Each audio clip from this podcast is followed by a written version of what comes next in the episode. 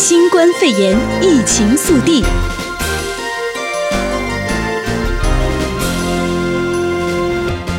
各位好，这里是凤凰全球连线，我是卢琛。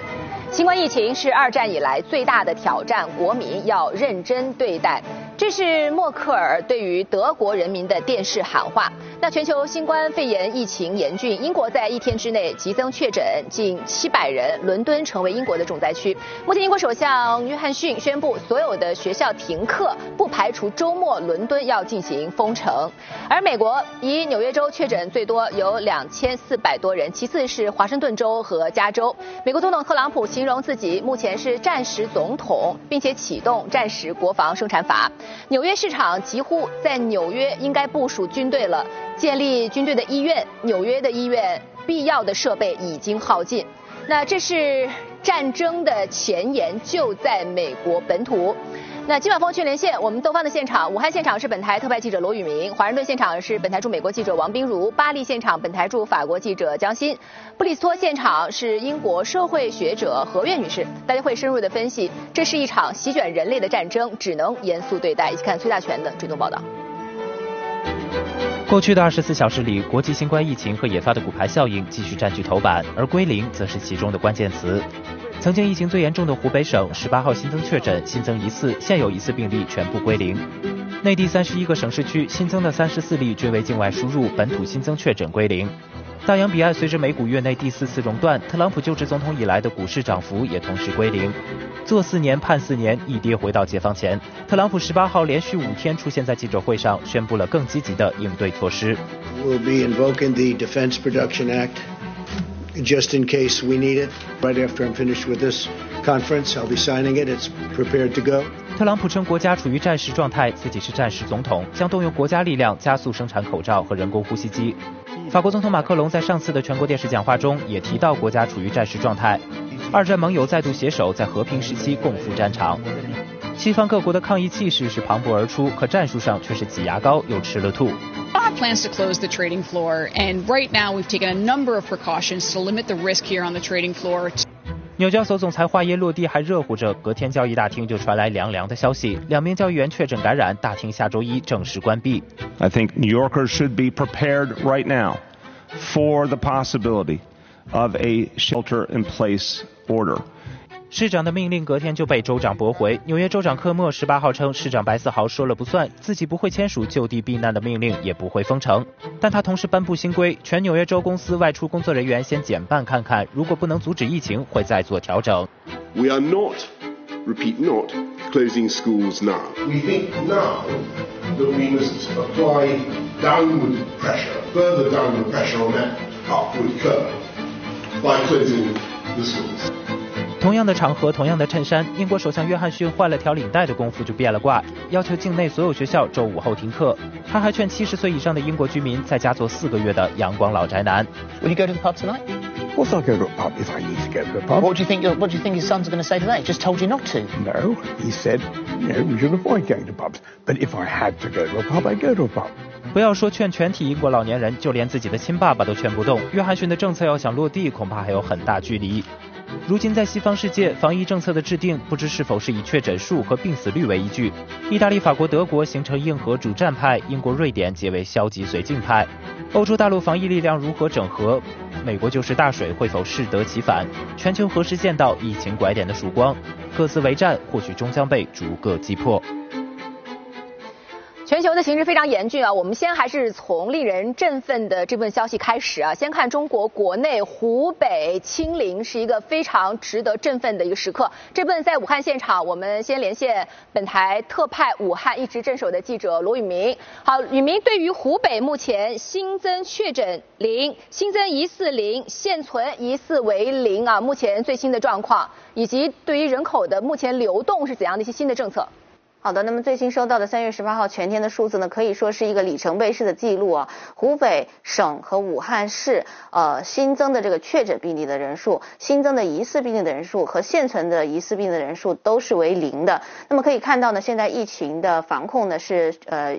大幅的好转，大幅的向好，并且呢趋于稳定。呃，那么也看到呢最新的通告呢，呃，湖北省呢是允许省持有省外健康绿码的人士呢是在呃湖北省内可以通行。呃，那么境外和外省来鄂的人员呢，必须要遵守本地的这个防疫的规定。呃，另外呢，这个武汉呢方面哈，无疫情小区现在是可以进行呃非聚集性的呃人员的活动。那么分为几个类别哈，一个呢是被认定为无疫情小区和社区的呃地方呢，是可以在这个分批分期分楼栋。啊，这样的前提下呢，进行非聚集性的呃居民的个人活动，在小区内的个人活动啊，那么被认定为无疫情小区连续七天以上的呢，没有以上的这些限制，就是不需要分批分期分楼栋，也呃也可以在小区内进行非聚集性的呃个人的活动。被认定为无疫情村的呢，可以恢复呃逐步恢复正常的生活和农业的生产。啊，那么以上这些呢，都需要啊各区政府呃审查和备案啊、提交这个申请之后呢，还需要向武汉市的这个呃疫情防控指挥部呢进行备案。呃，但是呢，呃虽然我们现在的疫情呢是趋向于平稳了，但是仍然还是。呃，要警惕这个疫情的反复，不能放松，要还是要盯紧这个社区以及我们的发热门诊啊，特别是我们恢复了这个正常医疗秩序的医院，我们还是要进行这个呃分流分诊啊，并且设置这种缓冲性的病房啊，就是严防在门诊方面再继续出现这个新的这个感染的病例。同时呢，对于境外输入的呃这种风险呢，其实在陆续开闸之后哈、啊，还有呃外来输入的这样的一个风险呢，武汉和湖北呢。仍然是未来是要面对的，所以我们也要提前做好预案啊。再来呢，就是呃，对于这个现在还有数千名的新冠肺炎的患者呢，是在医院救治当中的，所以呢，医疗救治工作仍然也是目前的重点。好，从中国国内我们转往全球啊，在美国华盛顿现场是本台驻美国记者王冰如。好，冰如，目前美国也升级到了战时的一种抗疫的状态。呃，美国总统特朗普特别宣布，目前他自己是战时总统。那因应都是战时一些政策。我想问的是，目前是以怎样的标准来作为启动战时政策的标准？另外，这样的一种战时动员都体现在哪些方面？是的，卢琛。那么特朗普宣布这项政策呢，可以说是特朗普政府对于美国新冠疫情。又进一步的提高了他们的这些应对措施。那么你刚才提到他们的标准在于哪里？那么美国的专家就一直在强调，现在美国呢看的是一个大数据，看的是美国全现在全国的这个确诊人数，以及呢也看中国、意大利还有韩国现在的情况，再来跟美国呢进行对比。那么现在美国的新冠疫情情况呢是在全国确诊的人数呢已经超过了八千七百人，其中呢有两千三百人是在过去十二小时时呢。激增的人数，这个呢就说明了一个问题，就是在美国这个确诊和它的测试能力在提高的同时，确诊的人数呢也在剧增。那么也就是说，美国的官员也预测，在未来的四五天，美国的新冠确诊人数呢将会呈一个非常可能是井喷式的这样的一个发展趋势。因此呢，这也让特朗普政府呢可以说是严阵以待。那么特朗普启动这个国防的呃采购的这个。法案呢，一方面呢是因为给他更多的这个自由度，还有资金来生产现在美国急需的医疗物资。那么就我们现在了解到的情况，在美国呢，特别是疫区特别严重的这些医院呢，是医疗物资非常的紧缺。有的医院呢已经开始自己向外界呃筹集所需要的隔离服，还有所需要的口罩等等。因此呢，现在美国政府虽然呢在加快生产这些物资，但是现在看来呢，还是一个比较滞后的状态。另外呢，我们刚才提到，呃，特朗普启动的这个战争的，呃，这个法案呢，它。昨天呢就已经宣布，美国呢将会派出两艘医疗船，一艘呢一艘呢去援助纽约，一艘呢是部署在西岸。那么在几年前呢，我们曾经采访过，并且登上了美国的这个仁慈号医疗船。当时呢，我们了解到的情况就是，这个医疗船呢其实它就是一个综合性的医院，里面的病床呢可以达到超过一千张，而且呢里面有手术室等等的。那么医医护人员呢也可以达到是至少是一百多位这样的一个状况。因此呢，对于缓解现在纽约医院的紧张，而且呢，ICU，嗯，这个诊室呢是严重不足的情况呢，可以说是对纽约的疫情呢有一定程度的缓解。那么现在整个来说呢，美国的疫情的严重程度呢是在于我们已经看到蔓延到了在华盛顿的这个政治精英阶层，包括了在我后方的国会。昨天呢，刚刚有两位国会议员确诊，还有在美国五角大楼、在美国国务院都有人确诊。因此呢，现在美国整个来说呢，新冠疫情的情况呢是不容乐观。卢晨。好，好，军用医院啊，这个船只已经启用。好，在巴黎现场，我们请教一下本台驻法国记者江欣。呃，在法国目前是整体的全国禁止流动、禁止人员走动情况之下，大家配合情况如何？另外，法国目前的医疗设施供应如何？是的，卢琛，现在欧洲各国呢都开始颁布了这个疫情的防控措施，尤其是以严格限制民众的出行为主。但是就我所在的法国来说，大家现在可以看到，我身后的巴黎铁塔的脚下呢，现在仍然有一些民众还是出来锻炼，还有散步。那么今天已经是法国颁布这个隔离措施的第三天了，但是这个法令执行的够不够到位？我们通过一组数字就可以看出来。在隔离的第一天，政府宣布对违反呃出行措施呃出行措施的民众呢会处以三十八欧元的罚款，第二天就提升到了一百三十五欧元。那么到今天为止，这个罚款额度已经到达了三百七十五欧元，在三天之内就提升了十倍。所以这就可以说明呢，还是有很多的民众并没有遵守政府的措施，需要以更为严厉的手段加以控制。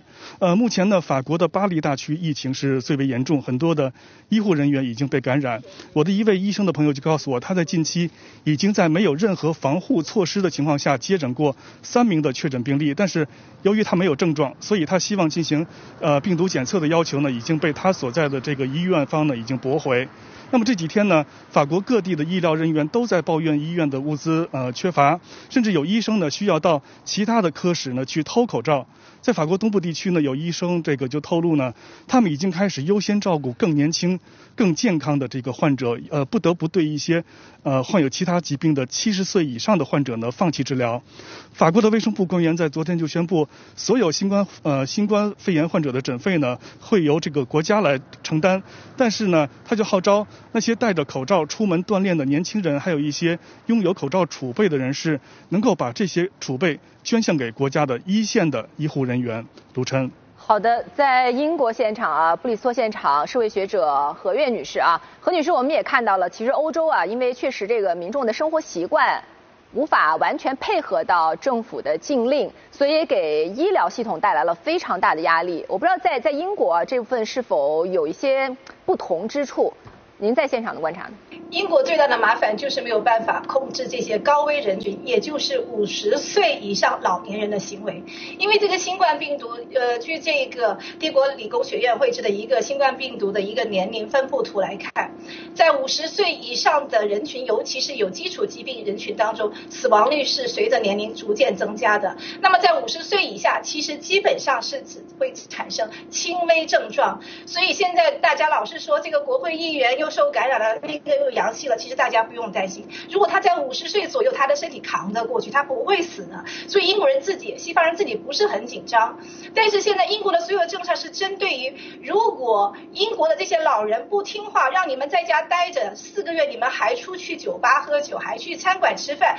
你们患病的几率就增加，你们一增加，英国的医疗系统全部免费，全部免费，是世界上最健全、最能够抗危机的医疗系统，都会抵抗不住。所以现在出现的情况就是，如果伦敦要封城，它不是一个危机，它不是个恐慌，它是一个预防措施。为什么要预防？因为英国的这个伦敦的人口太多了，他们如果继续正常的进行呃工作生产秩序不改变的话呢，会造成更多的老年人中招，他们就要进医院。他们进医院，医疗资源跟不上，所以就要封伦敦、封学校，那么降低对医疗资源的挤兑。所以现在英国的情况还是比较稳定。到目前为止，英格兰死病病死案例最年轻的是五十九岁，五十九岁以上的所有病案都是有基础疾病的。何女士的观点认为，伦敦即便在周末封城的话，也是一个预防性的措施。英国并没有到真正的这个红线警报的状态啊。在华盛顿现场，我们继续请教本台记者王冰如。好，冰如，对于美国来说，可能有几个重点的地方真的是红线报警啊。目前，呃，大家的配合程度如何？医疗系统的应对情况又如何？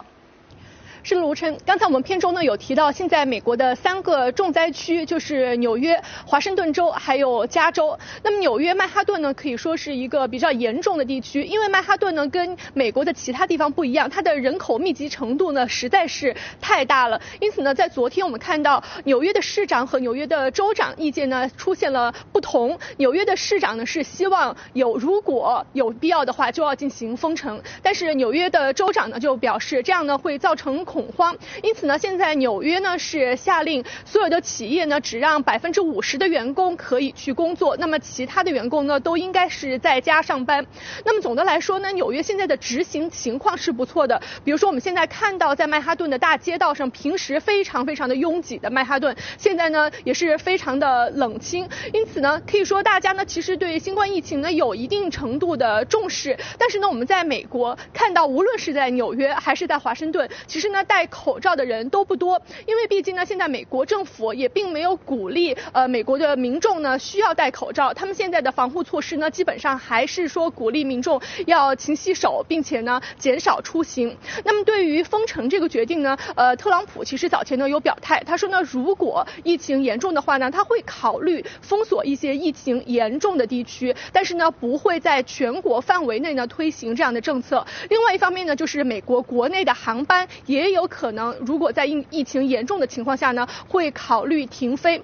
那我们看到现在特朗普政府呢是呃在提出一项一万亿美金的经济刺激的措施，其中呢有五百亿美金呢是希望能够来援助受到重创的美国航空公司，另外呢还有五百亿美金就是直接向美国的民众发钱。那么美国财政部长姆努钦就表示，在未来两周，呃现在的计划呢是向美国的成年人一人发一千美金，儿童呢得到到五百美金这样的一个补助，来帮助大家度过这样的一个疫情危机。不成。好，欢迎各位回到现场，继续关注一下欧洲抗击疫情的情况。在巴黎现场，我们驻法国的记者江欣。江欣，我们想问一下，整体的欧洲啊，其实，在国家与国家之间的配合协调上，是否现在还有一些新的进展？另外，防控方面有怎样的一些合作吗？是的，卢琛。那么现在整个欧洲的疫情形势呢，都是非常严峻，各国的确诊病例的数字呢，也是非常迅速的攀升。我们知道，昨天欧洲的新冠患者死亡的人数呢，也是首次超过了亚洲。那么其中又以意大利的情况最为严重。意大利宣布呢，在二十四小时之内已经出现了四百七十五个死亡病例，它的死亡人数呢，已经接近了三千人。为此呢，意大利也是不断的更新措施，例如呢，他就免除了一万名医科在校学生的这个呃资格的考试，让他们来填补这个意大利医疗资源的缺口。那么疫情严重程度紧随意大利之后的西班牙呢，也是出现了单日超过两千五百人确诊的情况。目前西班牙的首都马德里仍然是国内疫情最为严重的地区，它的确诊病例呢就几乎占了全国确诊总数的半数。那么在德国，总理默克尔呢昨天也是在他执政十几年来首次发表了一次除了新年贺词之外内容的这个电视讲话，他就表示呢，这次新冠疫情呢是德国自二战以来面临的一次呃一次最严峻的挑战。我们可以看到，现在欧洲的多国呢都已经升级了防疫措施，包括限制出行、加强边境管控，试图控制蔓延的这个呃疫情的蔓延。那么有一点值得关注的是，欧盟委员会主席冯德莱恩呢在昨天已经发表讲话，谈及他和中国总理李克强就疫情问题进行了电话协商。他就特别感谢中国为欧盟提供了两百万只呃两百万只医用口罩，以此呢帮助欧洲国家来应对这次的疫情。卢晨。好，呃，这部分在布里斯托现场，我们也请教何月女士啊。何月怎么来看欧洲目前应对疫情？当然每个国家的情况不同，但毕竟在地域关系上啊，是否需要一个统一协调的机制？现在相互的配合有进一步的进展，您对此的一些观察呢？英国来谈这个问题比较比较尴尬，因为在一月三十一号一个多月之前，英国刚刚脱离了欧盟，在此前，英国一直集中注意力在进行和欧盟的自由贸易谈判，所以是这个生活轨道、工作重心突然是调转啊。突然回到，突然来到了一个要抗击病情这样一个轨道。那说到一个整个欧洲的协调不太可能，因为欧盟到现在为止，它只有一个呼吁，它没有一个实际的权利和这个渠道和资源来支持各个国家，所以目前各个国家都要自己来管自己。但是你可以看到，在西方整个的一个抗疫的基调，它有一个统一性，就是你看，虽然它要封校、封城，whatever 都好，它其实它一个目的是要保护老年人。你看，意大利虽然死亡率很高，可是因为它是一个意大利是一个老年化非常高的城市，它里面死去的案例很多都是老年老年人，而且是有基础疾病的。所以我觉得这个在了解病情的这个这个恐怖状况下，我觉得你大家可能要了解一下案例到底是怎么发生的。就像英国来说。大家知道，我们前段时间谈群体免疫力，这个在中国造成很大的一个恐慌和反对。但群体免疫力是基是建立在英国人相信五十岁以下的人是基本上不会受到侵害的，尤其是孩子是安全的，所以学校一直不封。所有的政策现在都是为了保护老年人不被侵犯，老年人又最难控制，所以现在要控制所有的人。来保护老年人，所以如果诸位了解这是西方的一个基本的话，就不需要恐慌。但是现在英国它有一千万的老年人，所以英国的所有的重心，封伦敦也好，封校也好，包括小孩子不允许跟老年人在一起也好，都是为了保护他们。嗯，因为如果他们一进医院，他们就要占尽医院的资源，他们是最有失去生命的可能性。所以你看到了八十岁以上死亡案例是非常非常高的。那而在五十岁以下，四十到四十五岁之间，一万个人只有十五个人会病重，而病重当中有几个人会死亡，这个比例是非常小的。是。所以到了小孩这个群，零岁到十九岁是基本上不会有不会有这个表现的，但是小孩子他会带病毒的，所以现在封校以后，小孩子不允许跟他老人在一起，不是说小孩子危险，是怕他带了这个病毒传给了老人，这个事情。好，谢谢。所以对于这个老龄化的欧洲来说，确实是一件很头疼的事情。好，非常感谢各方嘉宾参与节目的分析，再会。相关新冠肺炎疫情消息，请锁定 AM 六九零，或透过 TuneIn Simple Radio APP 搜寻 AM 六九零，实时在线收听。也欢迎上到 U Radio 官网或脸书订阅新冠肺炎疫情 Podcast 节目。